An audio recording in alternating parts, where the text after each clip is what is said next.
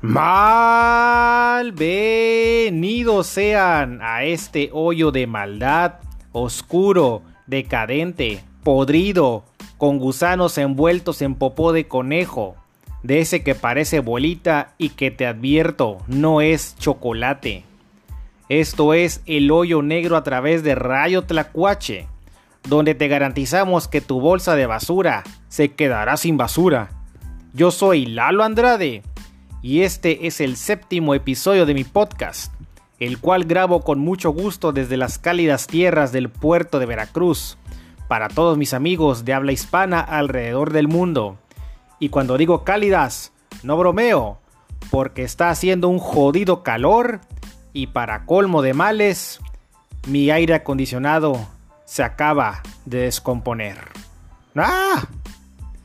Como cada emisión, estoy utilizando la aplicación de Anchor, la cual es gratis por si les interesa grabar su propio podcast.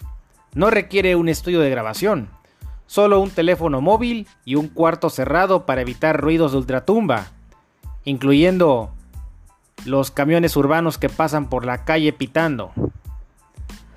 Una vez que haces el podcast, lo puedes distribuir a diferentes plataformas, incluyendo, como no, Spotify, Ahí solo tienen que poner el hoyo negro de Lala Andrade, sin albur, y voilà. Ahí estaré con ustedes para acompañarlos en su búsqueda del sentido de la vida. En este programa lo único que hago es desahogarme y platicar de los temas que más me gustan. Cine, música, videojuegos, cómics, anime, manga, todo lo nerd, friki, otaku, gamer o cualquier etiqueta que se les ocurra aquí es bienvenida, o mejor dicho, malvenida. ¿Y de qué vamos a hablar hoy? De todo y nada. Como siempre, voy a empezar platicándoles de un director de cine hollywoodense que no hace mucho dejó este mundo para iniciar sus travesías por las tierras abandonadas de Hades. Así que le rendiremos homenaje. Ya sabrán de quién hablo. También quiero recomendarles una de mis bandas favoritas, cuya música me llega hasta el cenotafio y siempre me han acompañado en los momentos más difíciles de mi vida, o sea, todo el día pues. Les garantizo que les va a encantar. Además de otros temas que son sorpresa. Jaja. Vamos a comenzar entonces este bonito programa.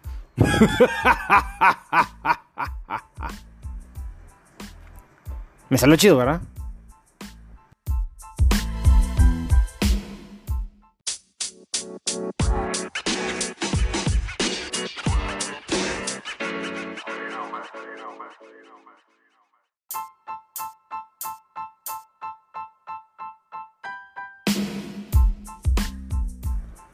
Bueno, antes de comenzar, ¿sabías que hay un gusano que se puede alojar en tu cuerpo? Puede medir de 60 a 100 centímetros y causarte mucho dolor hasta finalmente salir por tu pie? Así es. Les estoy hablando del gusano de Guinea o el mal de dracunculosis. Si necesitaban una idea para una película de terror, pues aquí la tienen. Este gusano puede vivir de 10 a 14 meses dentro de tu cuerpo y se contrae cuando andas bebiendo agua contaminada de estanques, por lo que las principales víctimas son comunidades rurales, desfavorecidas y aisladas. Está cabrón, ¿no? Me topé con la info por accidente revisando redes sociales y cuando supe de un gusano que te sale por el pie, me quedé así de a seis. Ahora sí que información que cura.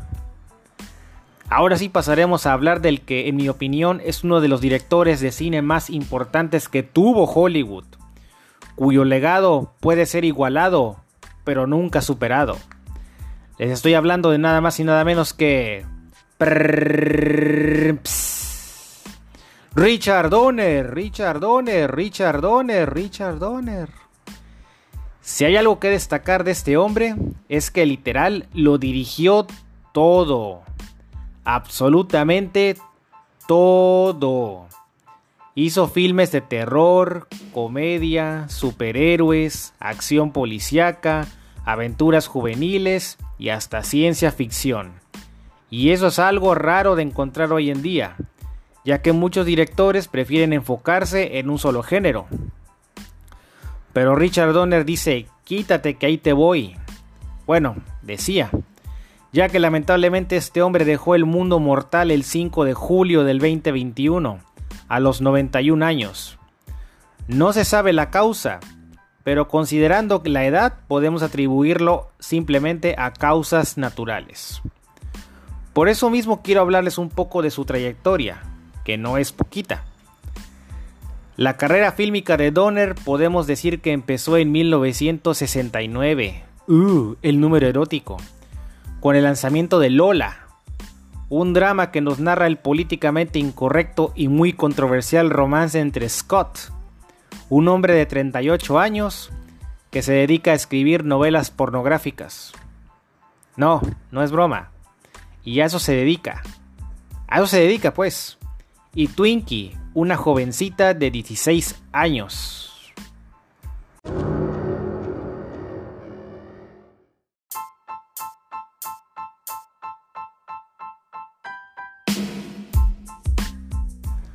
Bueno, queda claro desde ya que con semejante primicia, hacer un filme así en esos días de la llamada era de cristal es motivo más que suficiente para que te linchen en la hoguera. El personaje de Scott es interpretado por nada más y nada menos que por Charles Bronson.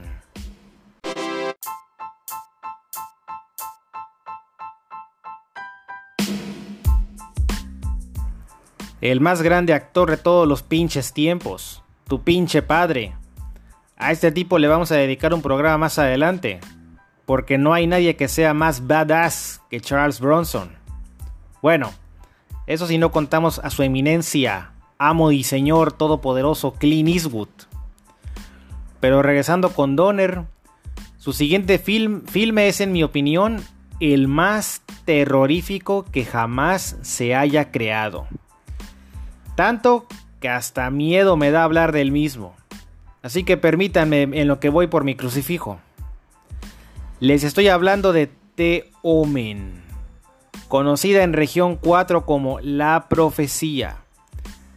Lanzada en 1976, el filme se enfoca en un pequeño niño, Damien Thorne, el cual es adoptado por un diplomático norteamericano. Esto luego de que su esposa diera a luz y el infante muriera, por lo que sin decirle nada, lo reemplaza con Damien.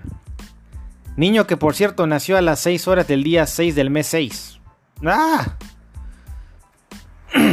pues resulta que el niño este nació de un chacal y es el mismísimo anticristo, el cual llegó a este mundo pues para hacer cosas cochambrosas pero como es un niño, es protegido por las fuerzas del mal, que se, se encargan de matar a todo aquel que intente advertirle al señor Thorne de la naturaleza malvada de su hijo adoptivo. En el filme, Damien tiene dos guardianes. Una es una niñera malvada, la cual pertenece a un culto adorador del chamuco.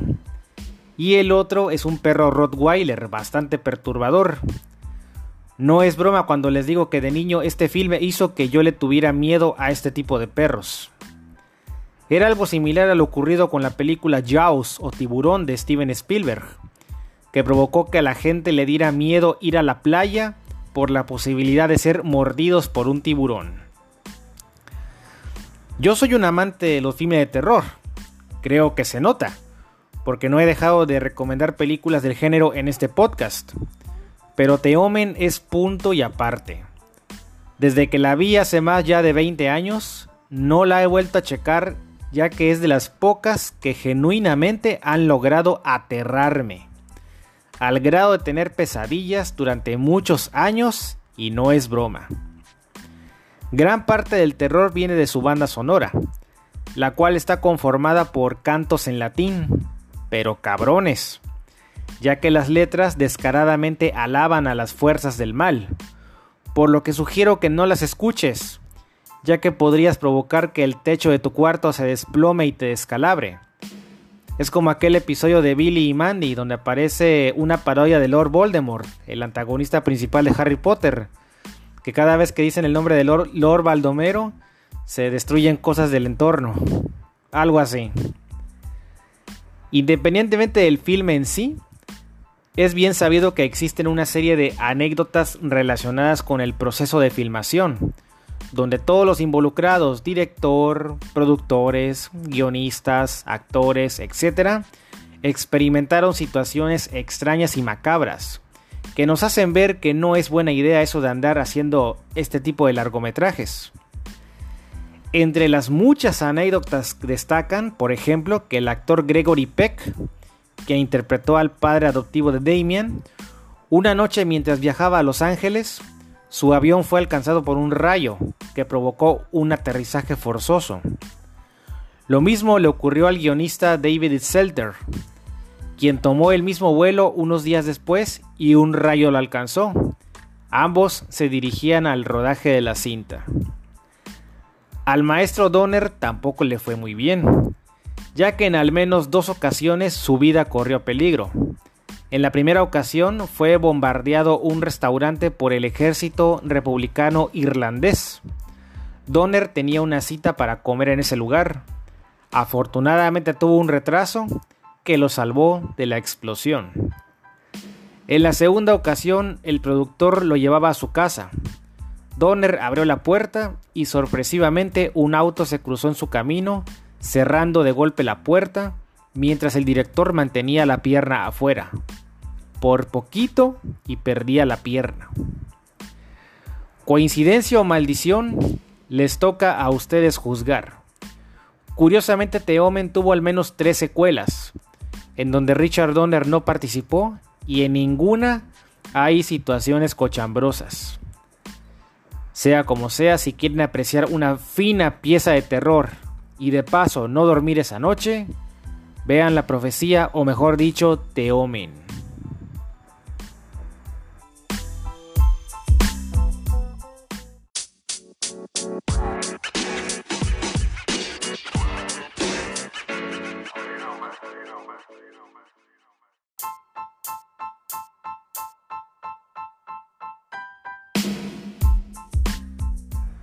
Y bueno, del terror, Richard Donner cambió radicalmente de género al probar suerte con el de superhéroes, ya que este hombre nos dio la primera adaptación live action de uno de los personajes más icónicos de los cómics norteamericanos.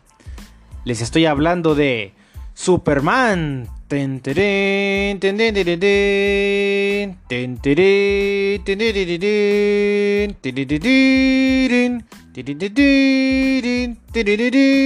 Efectivamente, lanzada en 1978, este filme fue protagonizado por Christopher Reeve en el papel de Kal-El, alias Clark Kent, alias Superman. Si al igual que yo, ustedes son fans del personaje, sabrán que la primicia no se aleja mucho de lo que ya sabemos. El planeta Krypton es destruido y Jor-El, interpretado por el mismísimo Marlon Brando alias el padrino Vito Corleone, envía a su hijo Kal-El a la Tierra. El pequeño llega a la región ficticia de Smallville, donde los granjeros Jonathan y Martha Kent, ya saben, Martha, ¿por qué dijiste ese nombre? Referencia a Superman vs. Este, Batman. Lo encuentran y lo adoptan. En su adolescencia, el ahora rebautizado Clark Kent descubre sus poderes y cuando es adulto se muda a Metrópolis. Ahí consigue chamba como reportero del Daily Planet, donde conoce a su compañera de trabajo e interés amoroso, Lois Lane, a su amiguis Jimmy Olsen, fotógrafo del periódico, y su jefe Perry White. Ya en Metrópolis adopta la identidad de Superman, usando sus poderes para hacer el bien y ayudar a otros. Eventualmente entrando en conflicto con su archinémesis Lex Luthor, interpretado por Jim Hackman, que desafortunadamente le da un toque más que nada cómico al personaje, cuando se supone que Luthor es uno de los supervillanos de mayor peligro en el universo de DC. Tanto que no solo ha entrado en conflicto con Superman, también con la mismísima Liga de la Justicia. Pero bueno, no puedes pedirle mucho a una obra de 1978. Sea como sea, creó un precedente para la adaptación de superhéroes de cómics a la pantalla grande. Algo que hoy en día es cada vez más común, luego del tremendo éxito que lograron Disney y Marvel con su universo cinematográfico que abarca 23 filmes. Ahora, independientemente de la película, es de hacer notar que a la pareja protagonista lamentablemente no le fue muy bien en sus vidas personales, ya que por un lado, Christopher Reeve tuvo dificultades para conseguir otros papeles, ya que quedó encasillado por ser Superman, un problema muy común para aquellos que la hacen de superhéroes precisamente. Esperemos que Chris Evans como el Capitán América consiga papeles en el futuro. A propósito de eso. Y no solamente eso. Rip quedó paralizado del cuello para abajo luego de caer de su caballo en un evento de equitación. Esto en 1995. El señorón lamentablemente perdió la vida el 10 de octubre del 2004 por complicaciones propias de su condición. Por otra parte, Margot Kidder, quien la hizo de Lois Lane en la película, sufría de desorden bipolar. Y un incidente muy conocido de ella fue que en 1996 desapareció por varios días y la policía la encontró en un estado de absoluta paranoia. Finalmente murió en el 2018, consecuencia de una sobredosis de alcohol y drogas. De hecho, durante muchos años, a propósito de esto, se ha hablado en la cultura popular de una supuesta maldición con respecto a aquellos que interpretan a Superman. Pero francamente aquí sí ya es una simple cuestión de mala suerte. A propósito de películas malditas. Y no lo digo yo. Lo dice el más reciente actor que ha interpretado al superhéroe, Henry Cavill, quien es Superman en la película El hombre de acero, eh, Superman contra Batman, la más reciente versión de Liga de la Justicia, el cual descarta por completo que exista una maldición. A él afortunadamente le ha ido muy bien en su carrera actoral y esperemos siga así por mucho tiempo más. Más recientemente está protagonizando la serie de The Witcher que lanzó Netflix, que está basada en una serie de libros. Y de donde salió un videojuego muy chingón llamado The Witcher 3, del cual les platicaré más adelante. Dejamos atrás entonces al hombre de acero y pasamos con el siguiente gran éxito de Richard Donner, donde otra vez cambia de género, ofreciéndonos una obra en extremo divertida, donde un grupo de niños y adolescentes vivirán la mejor aventura de sus vidas. Les estoy hablando de Tegunis de 1984. Si buscas una película donde se combine aventura, comedia y personajes carismáticos, esta es para ti.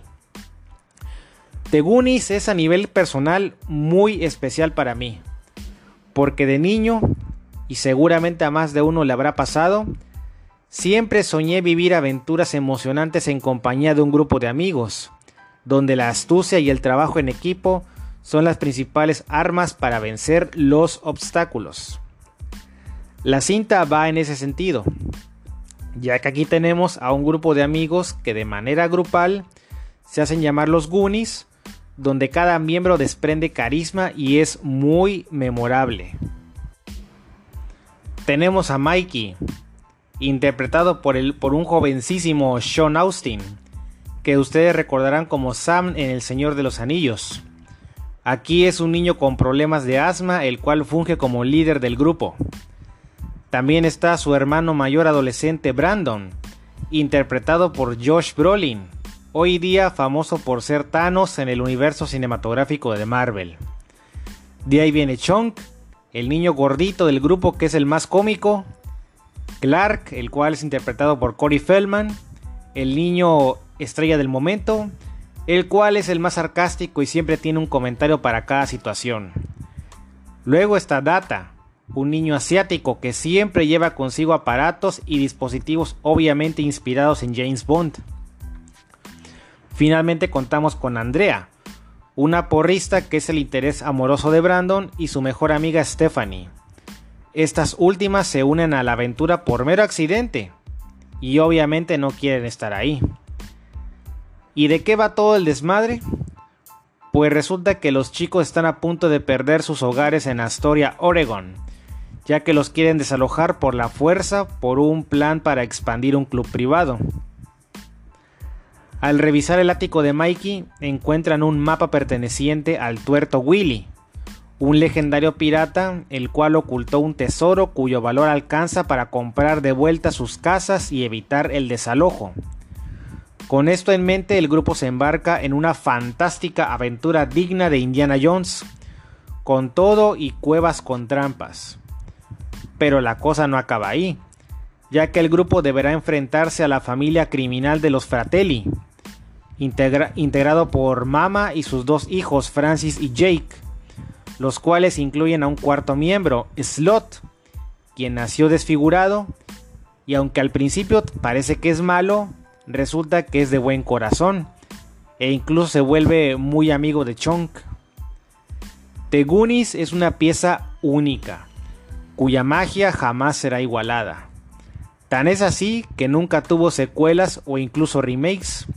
Se ha mantenido intacta y ha envejecido bastante bien. Pero bueno,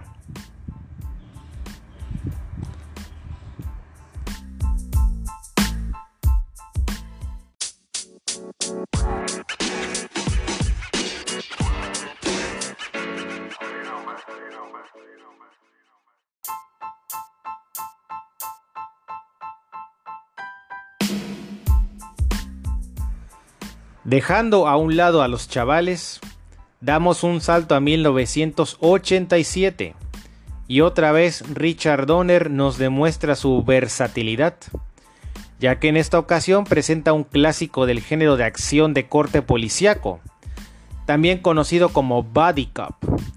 Les estoy hablando de Lethal Weapon o Arma Mortal, donde contamos con los papeles estelares de Mel Gibson como Martin Riggs, y Danny Glover como Roger Murtaugh, ambos policías de Los Ángeles con personalidades bastante contrastantes.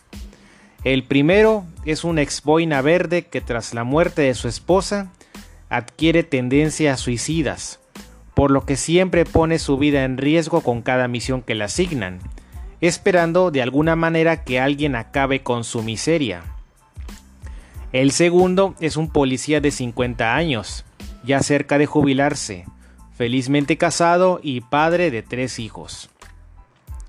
Lógicamente la relación de ambos policías es en un principio ríspida, pero va mejorando y se va fortaleciendo luego de que unen fuerzas para detener a un peligroso grupo criminal que trafica drogas, cuyo líder es el general Peter McAllister, que viene acompañado de su mano derecha Jack Joshua.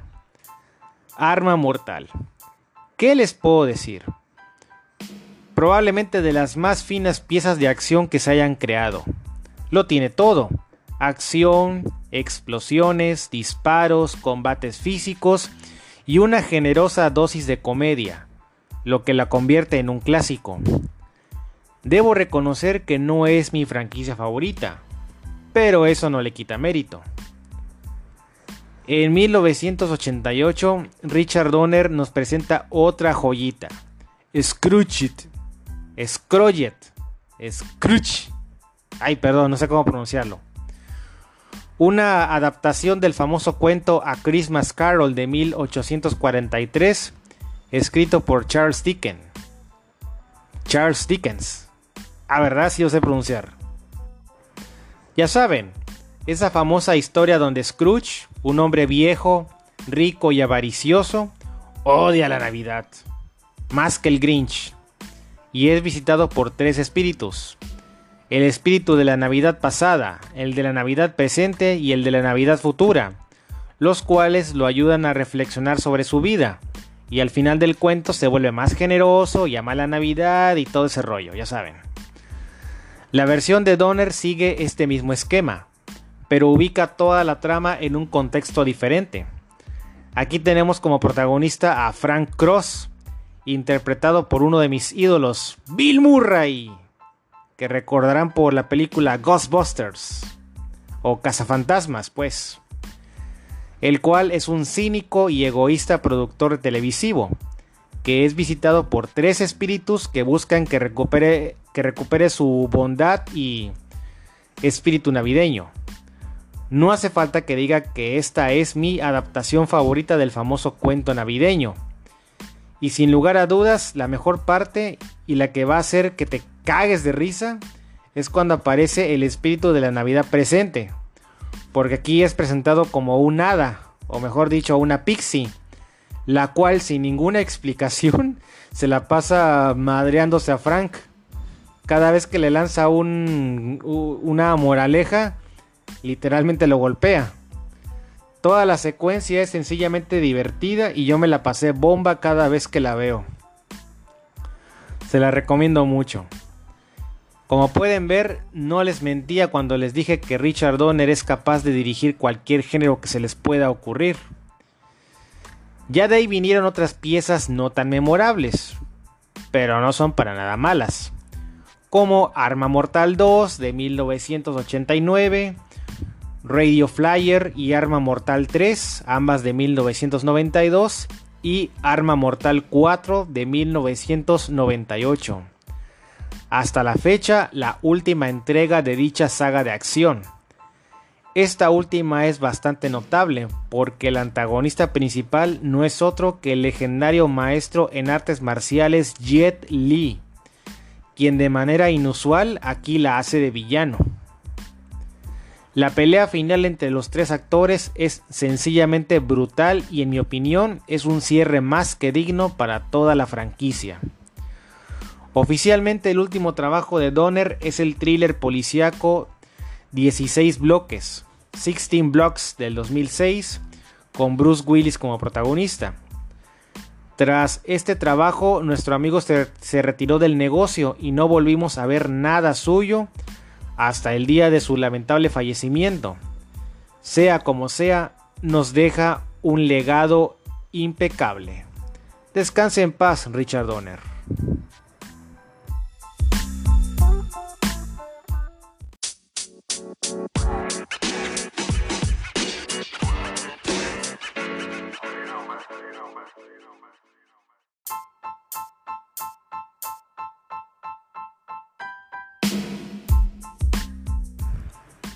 Vamos a cambiar de tema radicalmente.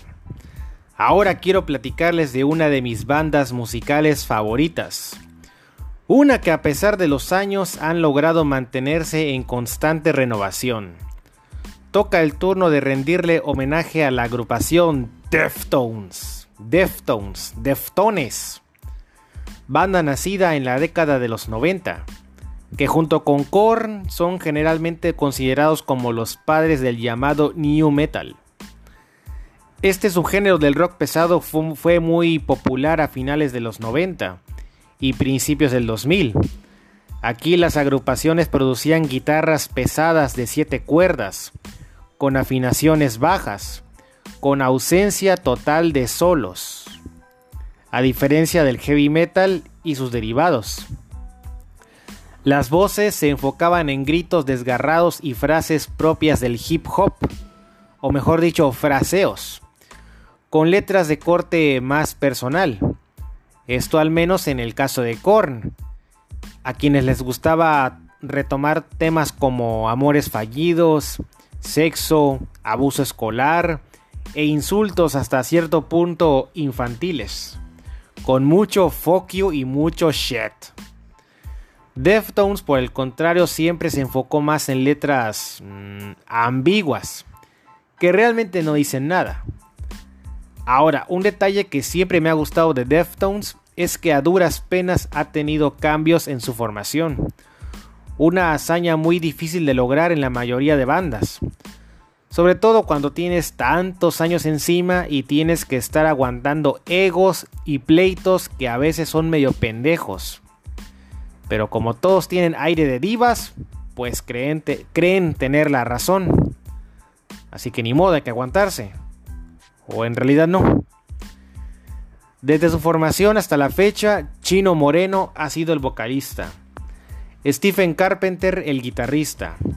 Abe Cunningham el baterista y Frank Delgado el encargado de teclados y tornamesas. El único cambio significativo ha sido su bajista Chi Cheng, el cual lamentablemente sufrió un accidente automovilístico en 2008 que lo dejó en estado de coma. Él iba de copiloto en un auto manejado por su hermana. Ambos fueron impactados por otro carro y como Chi Cheng no traía el cinturón de seguridad, fue proyectado del coche golpeándose la cabeza con el pavimento. Desafortunadamente, Chi Cheng perdió la vida en el 2013 por complicaciones alusivas a su condición, por lo que la banda tuvo que conseguir otro bajista, Sergio Vega, un amigo de años de la banda, quien desde 2009 ejerce el cargo de las cuatro cuerdas. En cuanto a su discografía, la banda empezó con sus pininos en 1995 con el lanzamiento del poderoso Adrenaline, el cual es puro poder, pura pasión, puros huevos, guitarras machacantes y gritos desgarrados, combinados con lamentos como si a Chino Moreno le estuvieran picando las lonjas, además de letras que hasta la fecha nadie sabe de qué hablan. Todo eso encontrarán en Adrenaline. Y se puso mejor, porque en 1997 vino su segundo material discográfico, Aaron Tefur, el cual ya muestra una evolución en el sonido de Deftones. Sigue sonando pesado y agresivo, pero aquí ya le empiezan a meter ciertos elementos atmosféricos, donde se nota que la banda está muy lejos de ser una banda genérica. El verdadero cambio llegó con el tercer disco, White Pony, el pony blanco. Aquí sí de plano la banda mostró una evolución sencillamente asombrosa, sin perder su agresión característica. Ahora la banda incorporaba de lleno atmósferas electrónicas, trip hop, sonidos experimentales, donde muchas rolas ya no tienen la típica estructura de estrofa, coro y puente. Me atrevo a decir que es el mejor disco de toda su carrera. Nada más pongan atención al tema Knife Party, la fiesta de los cuchillos, el cual incluye unas voces femeninas psicodélicas que hasta parece que estás flotando en las montañas. Luego en 2003 vino su cuarto disco, Deftones, el cual no es tan brillante como el anterior, ya que optaron por un sonido más crudo y controlado. Aún así vale la pena. Su quinto álbum, Saturday Night Rise de 2006, es bastante significativo, ya que es el último con Chi Cheng antes de su lamentable accidente. También fue un álbum que estuvo plagado de conflictos entre los miembros de la banda. Todo el mundo se peleaba, Chino Moreno se divorció de su esposa, tuvo que lidiar aparte con su adicción a las drogas. Bueno, que estuvieron a punto de disolverse, pero al final salieron triunfantes. De hecho es considerado como uno de los mejores trabajos de su carrera. Obras como esta nos hacen ver que el verdadero arte, en su forma más pura, viene del dolor y de otras sensaciones no tan agradables. Es realmente sorprendente cómo la banda se mantiene fresca con cada álbum. Diamond Eyes del 2010, Koino Yokan del 2012, Gore del 2016 y finalmente OMS del 2020. Me atrevo a decir que no hay ningún disco que sea desechable, lo que es digno de admirar. A Deftones usualmente los catalogan como new metal, pero créanme cuando les digo que están muy lejos de formar parte de esa camada. De hecho es realmente curioso cómo ese género terminó matándose a sí mismo. El new metal alcanzó su máximo apogeo a finales de los 90 y principios del año 2000. No se imaginan la gigantesca cantidad de bandas que surgieron en ese momento. Hasta parecía que salían de una fábrica. Todos con guitarras pesadas sin solos, todos con gritos y rapeos desgarrados, todos con letras donde le tiran caca a sus exnovias, todas plagadas de Fox y Sheds en las letras. Hasta bandas como los legendarios Slayer empezaron a copiar el estilo. Lógicamente el público se cansó, al grado que cuando una nueva agrupación surgía, lo primero que le aplaudían era el hecho de que no fuera new metal, para que se den una idea. Por esa razón Deftones es una banda muy importante, porque ellos lograron reinventarse, tomaron otros rumbos y enriquecieron su música, al grado que los han llegado a llamar los Radiohead del metal. Así que por favor háganse un favor, valga la redundancia, y empiecen a escuchar a Deftones, porque es una experiencia que sus cerebros podridos se los va a agradecer infinitamente.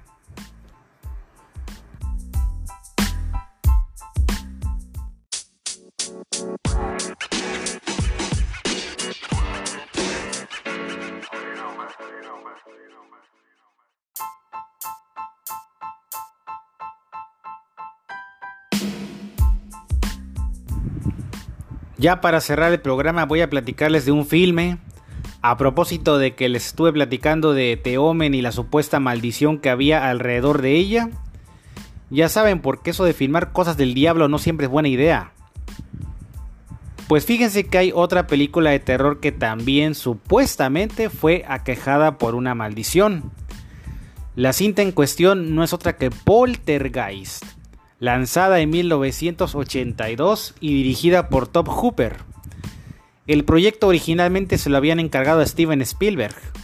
Y no me vengan con que no lo conocen.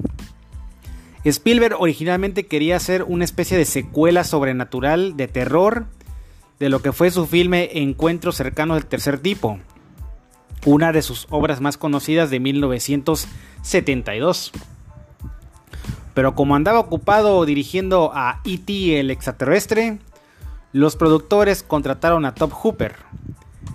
Eligieron a este señorón por su experiencia en el ámbito del terror.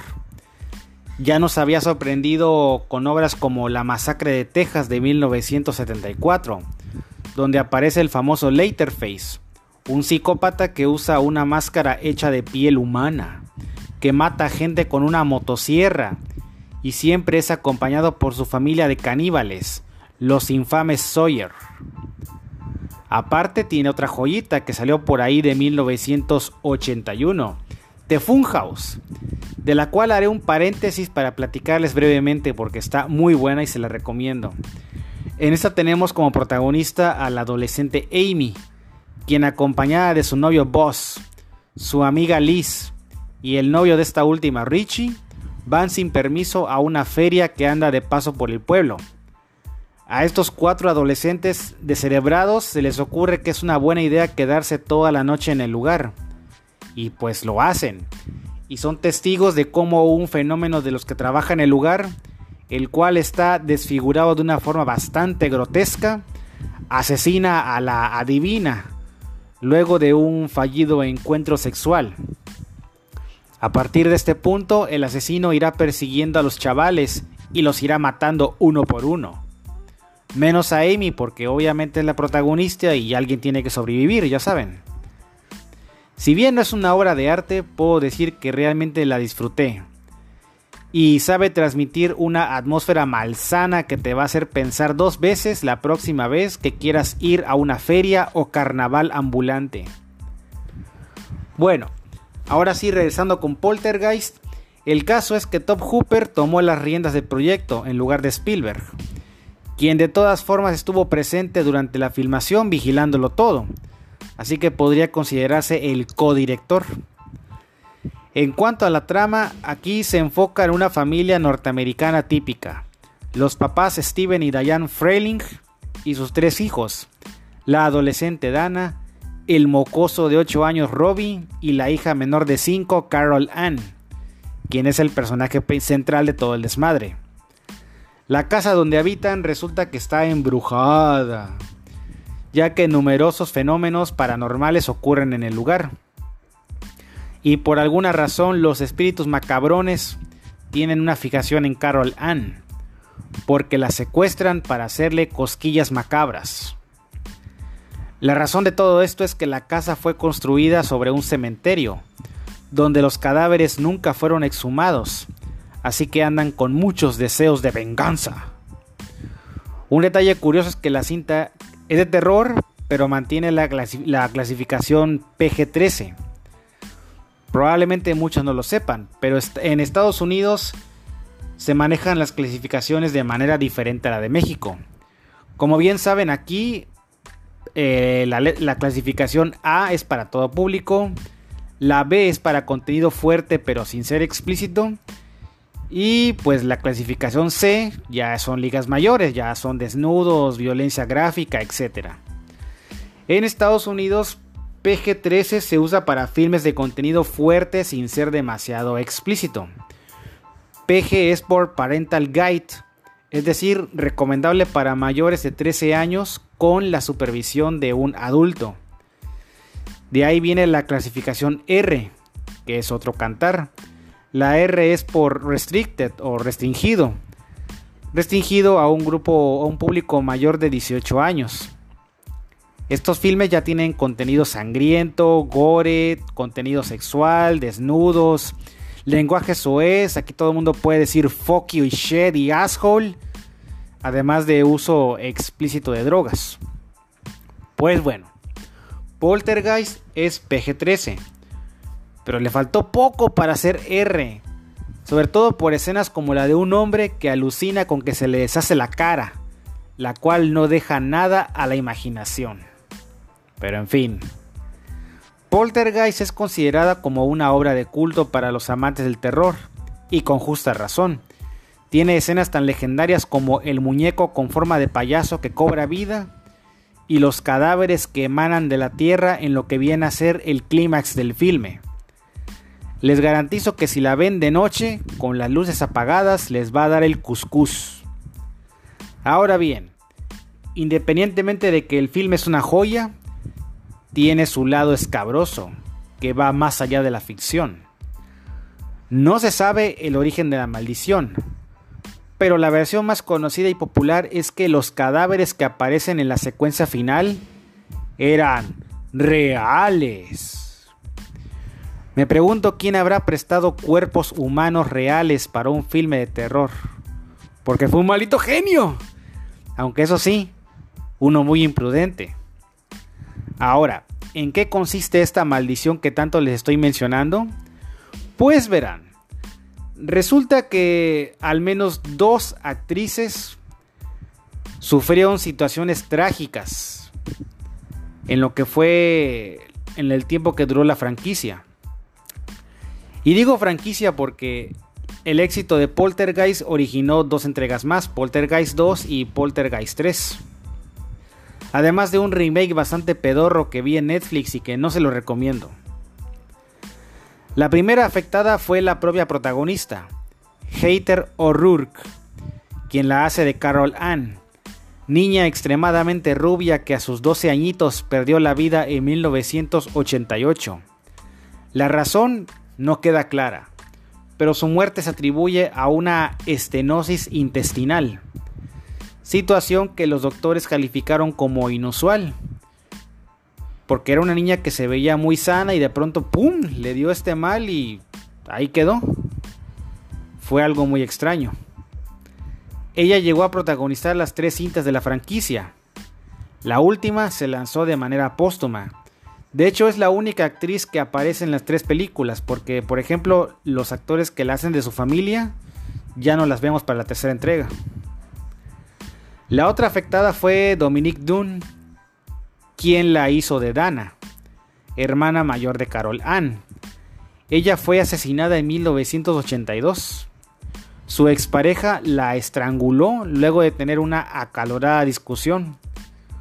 Cuando el fulano fue detenido por la policía, él aseguró que no recordaba nada de lo que había ocurrido. Al final del día, Poltergeist forma parte de esa infame lista de películas que supuestamente fueron víctimas de maldiciones que afectaron a los directamente involucrados.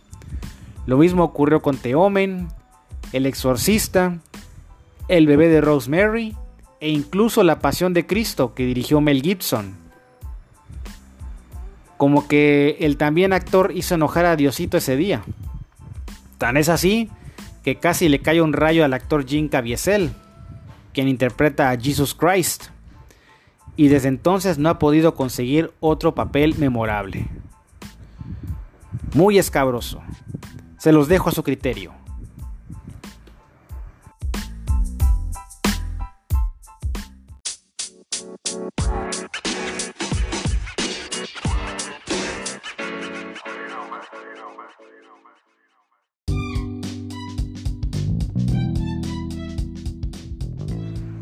Y eso fue todo por el día de hoy, niños y niñas, mutantes y mutantas, jóvenes y jóvenes. Una disculpa ya que pasó mucho tiempo desde el capítulo anterior. Créanme que hago lo posible por entregar un capítulo cada semana o a lo mucho cada dos semanas. Pero a veces asuntos personales y o laborales retrasan el asunto. Por cierto, ya casi me toca vacunación contra el COVID. Tengo más de 30 Así que espero eso alargue mi vida para que sigamos echando desmadre juntos. El COVID está cabrón, ¿eh? Así que si salen, no olviden el cubrebocas, no sean hojaldras y no anden haciendo bolita. O sea, mantengan la sana distancia para que me entiendan. Aparte, a modo de preview, les adelanto que estoy trabajando en un proyecto que una vez que quede listo, quiero que todos ustedes tengan la oportunidad de checarlo porque amo plasmar mis ideas y compartirlas. En Instagram me encuentran como Lalo Andrade, Lalo Andrade H, donde publico fotos de mi entorno. No se preocupen que no encontrarán fotos mías sin camisa. Tampoco quiero que tengan pesadillas. Cuídense mucho, tengan una magnífica semana y recuerden que el hoyo negro llegó para quedarse. Ya, adiós. Bye bye.